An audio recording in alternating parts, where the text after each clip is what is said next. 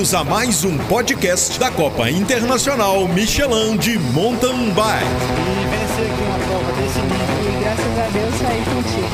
Acho que a Copa foi a porta de entrada para o Michelin no mercado de bike no Brasil. A Copa Internacional é prioritária para ser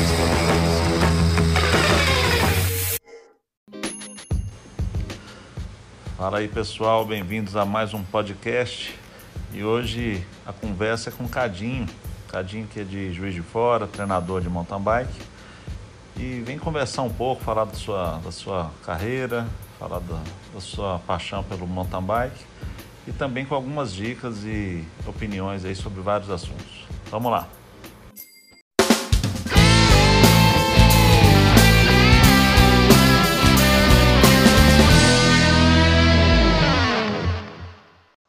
Prazer estar contigo aqui no podcast da Copa Internacional de Mountain Bike.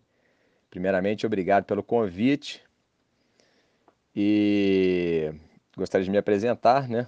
Eu sou o Cadinho, meu nome, na verdade, é Ricardo Leite, sou um profissional de educação física, formado desde 1988.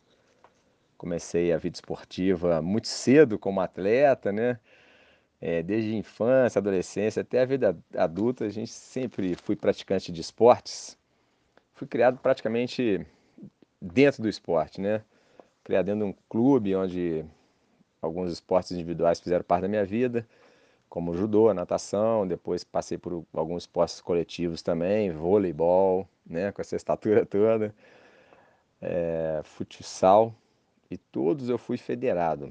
Eu, muito legal a gente falar sobre federação depois, se tiver oportunidade, né? Mas eu, você sempre destacou isso, né, nas suas categorias aí na Copa Internacional. Então, assim, eu acho muito legal porque a minha carteirinha de, de, de federado na Federação Mineira de Ciclismo é a minha quinta carteirinha de, de, de atleta federado. E é muito bacana a gente estar tá ressaltando isso. E da onde vem essa paixão pelo mountain bike aí? Conta pra gente e fala um pouco da sua formação, a sua experiência aí na, no mountain bike. A minha formação, né, comecei cedo e tem uma história muito interessante com a, com a bike, né? A bike sempre teve muito presente na minha vida. Desde nove anos a gente tinha uma, nós tínhamos uma turminha aqui na, no nosso bairro, em Juiz de Fora, onde eu resido, de onde me formei pela Universidade Federal de Juiz de Fora que foi muito bacana, como que a bike despertou desde cedo na minha vida. Nós saímos em, em grupo há alguns dias na semana à noite, tinha um passeiozinho da turminha, por volta de 9, 10 anos, com as bicicletinhas pretas. E a gente tinha uma paixão enorme pela bicicleta preta que era diferenciada. Naquela época só, só haviam bikes, né, principalmente de criança, as Monarques, né, aquelas calóizinhas, eram todas coloridas, né? E, e a gente pintou as bikes de preta. Principalmente porque, como meu pai trabalhava no Rio, ele trouxe uma Monarch para mim, uma Jet Black, era uma bike preta, ficou todo mundo apaixonado por aquela bike e todos passaram a, a usar, levaram na, na, nas oficinas, pintaram e começaram a usar a bike preta. Bom, mas isso aí é uma passagem só interessante, porque depois disso também, já na década de 80, eu, eu tive uma. Meu pai me deu uma Olímpica, uma, uma Caloi, Olímpica 10, né? Aquela bike já speed, né? Com guidão de speed, uma paixão que trocava o câmbio no quadro, eram 10 marchas, né? Foi assim que também eu comecei a despertar ali para o pedalar. E aí, né? Como eu comecei a trabalhar muito cedo, já na, na época de. Na faculdade mesmo, já comecei a trabalhar muito cedo e eu me deslocava de bike e eu tive uma, um interesse em comprar, adquirir uma KHS Crest. Era da minha primeira mountain bike e uma das primeiras marcas de importadas que chegaram no Brasil, né? E eu adquiri essa bike, eu usava ela como transporte para a faculdade. E mesmo depois que eu me formei, eu passei a usar essa bike para ir nas, nas residências para dar o que não era chamado de personal training, mas dar treino nas, nas residências. Então, em bairros distantes, tinha uma casa que eu ia na, na família Web aqui na Grama, que eu andava 18 quilômetros, né? Só para ir, eram 18 quilômetros de distância e voltar, né? Já dava um treinão. Toda segunda, quarta e sexta já, já fazia um treininho. Aí foi quando apareceu, né? Nesse período aí, apareceram os primeiros cursos de pós-graduação na minha formação de educador físico. Veio um, um curso pós-graduação em Juiz de Fora, de treinamento esportivo, muito interessante. Depois veio de musculação também esportiva, participando de diversos grupos de mestrado. Então, nossa formação nessa área de treinamento, na, da mais recente curso de treinamento, fiz diversos. Dos mais recentes, eu fiz um curso, Rogério, do Training Peaks University, que foi um, um curso que dá assim, um know-how muito grande para a gente trabalhar com a plataforma de treinamento Training Peaks. Tá? E aí a gente esteve envolvido com dentro de grupos de estudo de mestrado, da, da educação física, da medicina. E em 99 eu estava um período que, né, nessa época dessas pós-graduações, eu estava treinando um atleta de elite, em 1999, quando eu comecei né, uma carreira mais forte como treinador. O Tasso Camargo foi disputar o Mundial na Itália. E aí é, foi uma das primeiras aplicações que a gente, que eu é, me vi fazendo de musculação com atleta e vi as pessoas também começando a, a, a usar no, na pré-temporada. A gente usou durante a temporada inteira, o atleta entendeu a necessidade e assim, durante muitos anos a gente via que os atletas não, do, do, da endurance não gostavam muito de trabalhar com musculação. Mas foi interessante, Rogério, destacar que eu comecei minha carreira de treinador antes de me tornar atleta competidor, né? Acompanhando, vendo esses atletas nas competições lá de fora, ficava muito intrigado, né? Como é que seria a minha performance, né? Fazia os treininhos e falava como é que seria eu competindo, né? E, e daí os circuitos de XCO foram que me chamaram mais atenção, me, cham, me chamaram atenção pelo traçado, pelo trajeto, né, cara? Como acontecia, e a Metur, né? Aqui em Juiz de Fora foi uma das primeiras competições que eu participei, já junto com vocês, em 2005. Né? Tinham outras competições também na região, tinha a Copa Tradição, tinha o Big Biker, que depois a gente começou a participar também, em 2008. E assim foi, né? Essa, a, a, essa história minha de treinador, atleta e, e a Copa Metur, que era a Copa Internacional, foi a primeira competição praticamente que eu entrei assim, sem nenhum tipo de treino de planilha nem nada. Foi muito interessante isso. Cadinho, você que está há tanto tempo com a gente aí na, na Copa Internacional, como é que você, vo, você vê a evolução é, do evento, das competições, né, dos atletas. Fala um pouco disso para a gente, por favor. Realmente, né? Então, há muitos anos, a gente começou lá atrás, lá em 2004, 2005, na minha tour aí, como eu te falei. É, e, e, naquela época, como eu estava falando, a gente não treinava com, com planilha, a gente não se preparava, assim, não se especializava para enfrentar uma competição do nível de dificuldade que é, né? Apesar de que eram, eram outros tempos, né? A evolução da, da, da, Copa, da própria Copa Internacional e da, das próprias pistas de XCO mudaram completamente, né? E naquela época era interessante porque a gente saía só para dar rolé final de semana, na maioria das vezes com, com os amigos, era que a gente usava a intensidade do treinamento que quebrava pau com os amigos, saía para os rolés finais de semana, e a gente encontrava na, na loja da Bike Force, que tinha um, um grupinho que 22 o Eduardo arrumava junto com, com o Rei, a turma se encontrava ali. E daí a gente fazia os nossos treinos mais, vamos dizer assim, específicos, né? os mais fortes eram esses. E, e, a gente observa que de 2005, quando eu corri aqui, né, no César Metur, e aí a gente foi, quando você voltou com, a, com, a, com, com o circuito XCO, é, mais próximo da gente aqui na região, que já tinha Araxá estava acontecendo, né? A gente vai ter Araxá já acontecia, mas aconteceu em São João del Rei, aquele em 2014, que foi muito interessante aquele circuito dentro da universidade.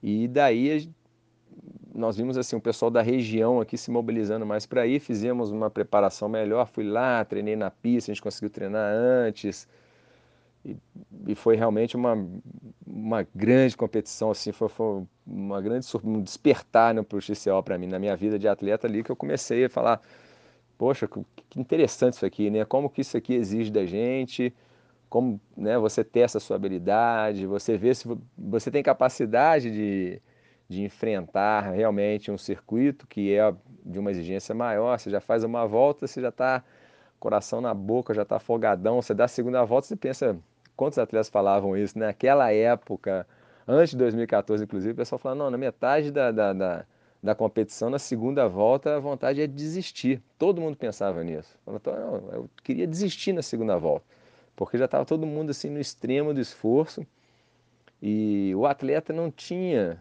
capacidade realmente de enfrentar uma, uma competição naquele nível, né? E o atleta não se formava, não se preparava de, de, de, dessa, desse jeito que a gente vê hoje, né?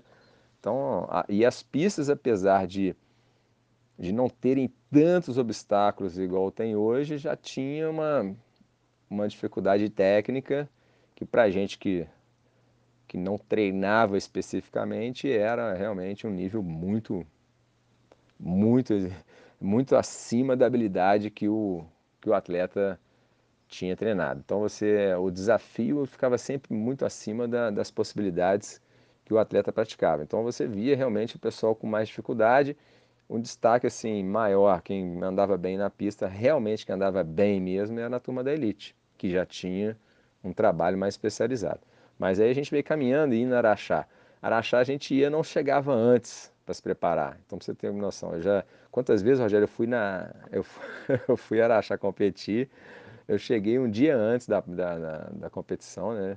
Cheguei no sábado à tarde, não consegui nem andar na pista e fui competir no domingo. Larguei domingo lá com a cara e com a coragem. Isso foi em 2015. Cheguei lá no sábado, meia-noite. Dia seguinte acordei, preparei e fui direto para a pista. Então, assim, essa evolução, né?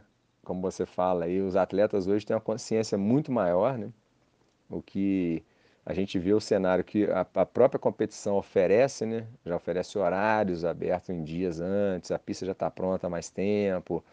Então, a estrutura que o atleta é, encara hoje, o que ele tem disponível, é muito diferente do que naquela época também a gente tinha, né? Apesar de que a pista era liberada antes, mas a pista mudava o trajeto um pouco e assim aconteciam as, a, a maneira do amador disputar a competição, né? Era pouco preparado, tinha uma estrutura, mas a estrutura cresceu muito, né? Foi, foi aparecendo também um melhor equipamento, né? uma forma diferente de, de, de, usar o equipamento na competição, na prova, né? Digo na calibragem do pneu, né? A relação, né? O tipo de, de, de, cockpit de pilotagem que você enfrenta hoje, né? As bikes hoje, muita bike full na pista, né? Naquela época a gente só via raditeio na maioria das vezes. O pneu evoluiu muito, né? O formato pneu, a largura, o composto, né? Você vê, o, o pneu é responsável pela aderência da, da bike, né? Das coisas mais importantes, a calibragem que a gente usava, usava, usava muito pneu com câmera, né? Pneu mais fino, as bicicletas também. A gente cheguei a competir de 26 diversas vezes com a Internacional. Então, o tamanho da roda influencia muito. Todos esses componentes né, que casavam com, com a pouca preparação do atleta com equipamento também de, de menor qualidade. Então, hoje a gente está vendo, 2020, a evolução do equipamento vai ser maior ainda. Vão vir bikes com. Vocês vão, vão ver aí para frente. Isso aí deixa para o pessoal da, das marcas e das bikes falarem aí, que vai vir muita coisa, está se mudando bastante, né? A gente está vendo pela estrutura de, de roda, de pneu, a suspensão, né? A, a, a própria geometria do quadro já está já tá evoluindo bastante. Então isso tudo aí vai já vai dar uma, vai dar uma nova cara agora para 2020. E qual a sua opinião como treinador, né? Como os atletas estão trabalhando esse lado competidor e qual a sua visão com essas mudanças atualmente como você enxerga essa forma técnica é, a etapa de Araxá? É, então, Rogério, eu estava já até respondendo até na sua pergunta aí, eu estava falando um pouco sobre a questão do equipamento, né? Eu acho assim, na minha visão, os atletas estão trabalhando muito melhor esse, o estado físico, psicológico, a preparação física, né? Mais específica, mais especializada, contratando profissionais, né? De todas as áreas para auxiliá-los, né? Os amadores hoje eu digo que seriam os, os elites de antigamente, né? Inclusive, assim, muitos andam muito mais que os elites de antigamente. é, não, não, fiquem chateados comigo, os, a velha guarda aí, mas os atletas hoje, sem dúvida nenhuma, são muito mais fortes. Os amadores hoje andam muito, a preparação que eles fazem são muito mais especializadas, né? A evolução do treinamento foi enorme, né? As pesquisas, o tanto que, que se usou, né? De, de teste, né? Os testes, avaliações com os atletas, é uma coisa impressionante como foi acontecendo essas mudanças, né? Eu já falei um pouco do equipamento, mas a forma técnica, né, a habilidade técnica do atleta, é óbvio que o equipamento ajudou bastante, né? Hoje o canote retrato ajuda muito, né, que você desce o centro de gravidade do atleta, os pneus, né, como eu estava falando, de composto, calibragem muito mais baixa, você faz um grip melhor no terreno, né? É, o próprio atleta hoje, né, antigamente a gente via muito atleta pesado rodando na pista, né? A gente tinha atletas até barrigudinhos que faziam XCO. E, e hoje né, os atletas são super leves, né? melhora muito a destreza, melhora equilíbrio, e são leves e potentes. Né? O atleta hoje ele treina força, ele treina musculação, ele treina séries especializadas. Tudo isso controlado, né? vendo as métricas, vendo o tanto que está evoluindo a fadiga, o tanto que de nível de estresse que gerou no organismo, o que, que esses estímulos repercutiram no ganho de, de capacidade de performar do atleta. Então, na minha opinião, Rogério, eu acho que eles estão trabalhando muito melhor esse lado. É, na verdade, pelas próprias exigências também, né, a nível de cenário mundial, que você veio trazendo, né, pela exigência da UCI, o que, que a Copa Internacional, ela sempre, desde o início, ela, ela, ela proporcionou, assim, essa, essa pontuação no ranking no, no Mundial, né? Então, é, a gente via a grande elite é, participando em massa da Copa Internacional. E para nós amadores, assim, eu, eu via os atletas, os amigos, todos olhavam a Copa Internacional, Rogério, de uma forma assim, com muito respeito, no sentido assim, essa, esse campeonato é um campeonato diferenciado, porque além de pontuar no ranking, estão os melhores atletas, estão as melhores pistas, né? É, a, a, questão da organização, né, da, pontualidade que, que se tem na largada, do, do, do, staff envolvido, dos organizadores, da pontuação que é feita né, no campeonato. E assim, um sonho de um pódio na Copa Internacional era uma coisa que já almejava há muito tempo. Eu, quando eu, eu já bati na, na trave duas vezes, fui vice-campeão duas vezes, né? São João del Rei, já fui na, em Congonhas, e eu, eu, assim, a gente fica naquela a minha expectativa é de todos que sobem no pódio é, é se classificar bem, é querer estar tá no pódio da Copa Internacional, que representa muito que estão os melhores atletas ali, né, do Brasil. Então você começa a se preparar e colocar até a Copa Internacional como uma meta prioridade A, né, dentro de um, de um, calendário, dentro de um planejamento de, de um atleta, né? Eu sempre pensei dessa forma, eu, eu coloco é, no meu calendário, é prioridade A. Né? Eu, vou, vou trabalhar com uma das competições mais importantes para mim, para os nossos atletas, principalmente porque vão estar os melhores atletas, vão, vai ter uma exigência muito elevada do, do próprio atleta com essas pistas né, que, que o XCO traz, né? E isso para a gente é altamente motivante, isso impulsiona, na verdade, você realizar, fazer um bom trabalho para você entregar o melhor na pista, até para o seu próprio desafio pessoal, não só na questão, como eu falei, é, de um pódio, um pódio você está subindo, um pódio está entre os melhores do país. Mas se você não está subindo no pódio, também você está fazendo ali um teste, o que está acontecendo com você, qual, qual o nível de exigência que, que, que foi solicitada na prova e quanto que você se entregou nessa exigência dentro da competição. Isso é muito legal, Rogério, porque a visão que eh, muitas vezes até você não tem, né, como organizador, que a gente chega lá como atleta, a expectativa de chegar lá como atleta, né? É, isso é super interessante. É, vocês como organizadores até entender o lado do atleta, que eu ouço muito também, eu faço um pouco essa ponte aqui para você, que é um desafio realmente de tirar a noite de sono, de você colocar muita expectativa e ficar aguardando tanto esse momento chegar né, que tão próximo tá como a gente tem aí agora a etapa de Araxá, né? E é uma etapa que sempre foi muito marcante, que sempre foi né, a abertura do campeonato da Copa Internacional. Você chegou a mudar aí uns, uns anos atrás, mas e, e os atletas todos né, se mobilizam muito para. Eu quero esse ano correr Araxá, né? Eu tenho atleta que que está entrando para correr Araxá esse ano porque agora eu acho que chegou a hora de eu me desafiar em Araxá, no XCO. né? Então, assim, é, a etapa de Araxá, ela tem um marco de muitos anos ser um circuito de, de, de cross-country que sempre exigiu muito de todos os níveis do atleta. E ali você se coloca à prova o quanto que você né, pode se desafiar, desafiar no, no sentido de habilidade técnica, habilidade física e habilidade mental, né? Porque a pré-prova, você fica fazendo a leitura da prova, como é que eu vou fazer a linha, como é que eu vou andar naquele trecho, como é que eu vou encurvar, como é que eu vou inclinar a bike, o corpo, como é, aonde que vai ser o ponto melhor de frenagem, ali tem pedra, está escorregando, ali tem barra, ali está deslizando. Tudo isso, isso fica é, martirizando a gente, fica no sentido de, é, de você ficar trabalhando mentalmente, né? E aí que muda a, questão do atleta, de um atleta para o outro, tanto que ele consegue se doar, quanto que ele consegue entregar naquela prova. E o tanto que eu digo assim, num calendário nacional, a importância do, de Araxá, aquele evento dentro do hotel do Grande Hotel Tauá ali, como é que aquilo ali funciona, né? como é que aquilo ali te, te mobiliza, te envolve e, e você fica imerso dentro do, do, do, do, evento com aquelas bandeiras flamulando e, e, e, tenda e um monte de marca ali apresentando as novidades. E o atleta respirando ali o mountain bike ali, né, o mountain bike raiz mesmo, porque é uma pista de XCO natural, né, todo mundo fala isso, eu também acho é, fascinante, né, ter uma, um, um, um rock garden natural igual aquele tem lá em cima, que você sobe aquela, aqueles eucaliptos lá, desce, despeca aquele rock garden, e depois tem aquelas descidas, da, aqueles saltos da Dona Verde, que é incrível aquilo ali. Quem não vivenciou aquilo, eu acho que é, é você a mudança de, de, de paradigma, né? é o divisor de águas mesmo. Ali, quando você entra para fazer Araxá, você fala: não, agora eu estou pronto para enfrentar uma das maiores e mais difíceis provas do Brasil.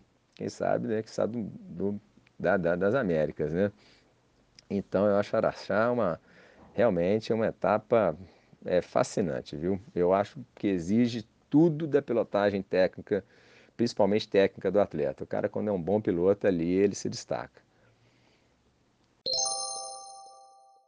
Cadinho, o que, você achou desse novo formato que nós estamos colocando na, na, no evento?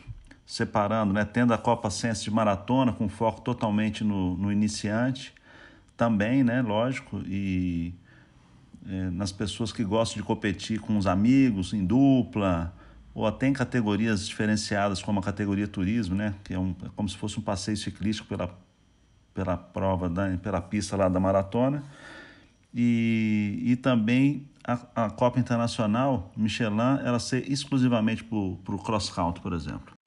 Bom, Rogério, eu achei muito interessante você né, ter aberto essas possibilidades aí de, de, do atleta amador, de essa divisão, né, da, como eu estava falando com você aqui do cross country, eu sempre achei o cross country é realmente é, é, um nível diferenciado, os atletas que já têm mais vivência, é a prova né, de que a Copa Internacional vai ser só XCO, eu acho muito bacana, porque aí você vai direcionar. O atleta que já é mais experiente, o atleta que já tem muitos anos de prática, já vem competindo há muito tempo, ele tem essa tendência de investir no XCO, de correr como né, a gente tem essa referência do, do Henrique Avancini no, correndo a Copa do Mundo, você está acompanhando o que, que o Henrique está fazendo nas pistas, nas provas. Eu, inclusive, abro um parênteses, também quero ganhar uma etapa da Copa Internacional, que seria a minha meta para 2020. Eu espero esse ano vencer uma etapa. É um desafio meu pessoal, desejo há muito tempo isso.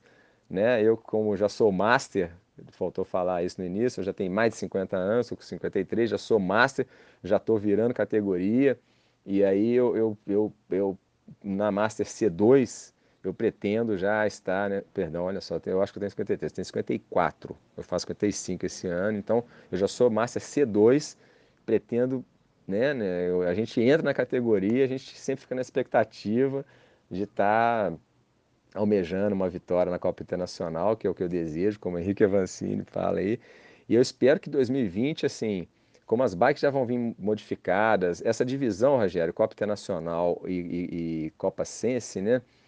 Eu acho muito legal porque a Copa Sense de maratona, ela puxa o atleta que muitas vezes ele não consegue fazer um XCO, ele tem a oportunidade que ele está iniciado no mountain bike, ele já tem corrido algumas, algumas maratonas, e ele está podendo ter a oportunidade de estar tá dentro do cenário da, da, da, Copa Internacional de Mountain Bike, que é, muitas vezes, né, É aquela meta do atleta que vem sempre almejando né, subir mais um degrau, almejando um avanço né, na, na, nos seus desafios pessoais, porque eu sempre falei isso, né? A gente tem muitos atletas que, que falam a mesma coisa para mim. Depois de um certa, uma certa idade, você chega perto dos 40 anos, você fala o que, que vai te desafiar na vida, né? Aí o cara compra uma bike, começa a andar de bike, começa a gostar, começa a quebrar pau com os amigos, mas ele vê que há necessidade de uma competição, ele vê os amigos indo nas competições, e aí, quando tem essa oportunidade dele entrar na maratona, porque eu acho que o atleta que está começando né, a, a, treinar, começando a competir, o XCO é um desafio muito acima da habilidade dele, muitas vezes, né? Então, eh, não cabe ele fazer um XCO, então não cabe correr Copa Internacional. Vamos correr a Copa Ciência Amadora primeiro, que você até abriu, acho que não, não precisa nem ser federado, apesar de eu achar a importância de todo mundo federar, com a federação forte, não só a FMC, mas outros estados, a federação forte faz o, o a modalidade, o esporte ficar mais forte. Como eu falei lá atrás no início, como eu fui federado em diversas modalidades, e essas modalidades que eu fui federado, como judô e natação, você vê aí, centro de excelência, um, esportes olímpicos muito fortes, sempre ganhando medalha. Então, atletas de mountain bike que está nos ouvindo, Rogério, eu acho muito legal deixar esse legado de o cara pensar é, como atleta. Né? Se eu tenho uma regularidade de treino, eu sempre brinco, né? Fala atleta nos meus vídeos no YouTube. Então lá no canal eu falo, você faz um treino regular, você é um atleta. Né? Se você faz planilhado, aí você já está mais preparado ainda. Né? Se você tem nutricionista, se você tem outro acompanhamento, melhor ainda. Né? Tem nutricionista, tem fisioterapeuta, melhor ainda. E aí você vai conseguir enfrentar esses desafios de forma cada vez melhor. Então o que, que eu penso? Né? A, a possibilidade de oferecer isso é muito legal, muito legal. Eu acho que é, eu, eu, como treinador formado, profissional, né, atleta há muitos anos, né, é, especializado em treinamento, eu enxergo que você tem etapas na vida, né? Quem não está nos ouvindo, Rogério, que tem etapas na vida e as etapas elas vão acontecendo conforme você vai aperfeiçoando, você vai se aperfeiçoando como ser, né? Então, se você está se aperfeiçoando, começando a treinar com mais qualidade, já enfrentou algumas competições de maratonas, vai fazer né, a, a Copa Ciência de maratona, depois no mesmo evento lá no XCO, fica, vai vendo o pessoal rodar na pista, vai observando. Eu acho que você aprende muito de técnica vendo o que o, o outro piloto que está andando na sua frente fazendo. Andar com um cara mais técnico é muito bom. Dar uma volta na pista também, você fala, ah, não é isso tudo esse XCO, não. O problema é competir no XCO, né? Que aí você vai usar o máximo do máximo o tempo inteiro, o máximo do seu esforço físico. Então, na, na verdade, o que nós temos que estar atento é você, né, o atleta que está nos ouvindo, é pensar em etapas e como você tem a possibilidade de correr maratona para se aperfeiçoar, para melhorar, para subir um degrau e depois pensar em, em, em se jogar no, no XCO também, não é verdade? Mas é isso. Pô, eu gostaria muito mais uma vez aí de agradecer o Rogério pela oportunidade da gente passar né, algumas coisas aqui da nossa experiência, da nossa, da nossa vivência. E tamo junto aí, Rogério. Quando precisar, só chamar. Estaremos juntos lá em Araxá, em todas as etapas. Já me inscrevi no combo, né? É, espero fazer melhor de, dessa vez em Petrópolis também, que foi uma etapa super desafiadora e um, um incrível circuito lá que, que o Avancini ajudou a desenhar. Você curtiu mais um podcast da CIMTB. Obrigado pela companhia. Em breve teremos novidades.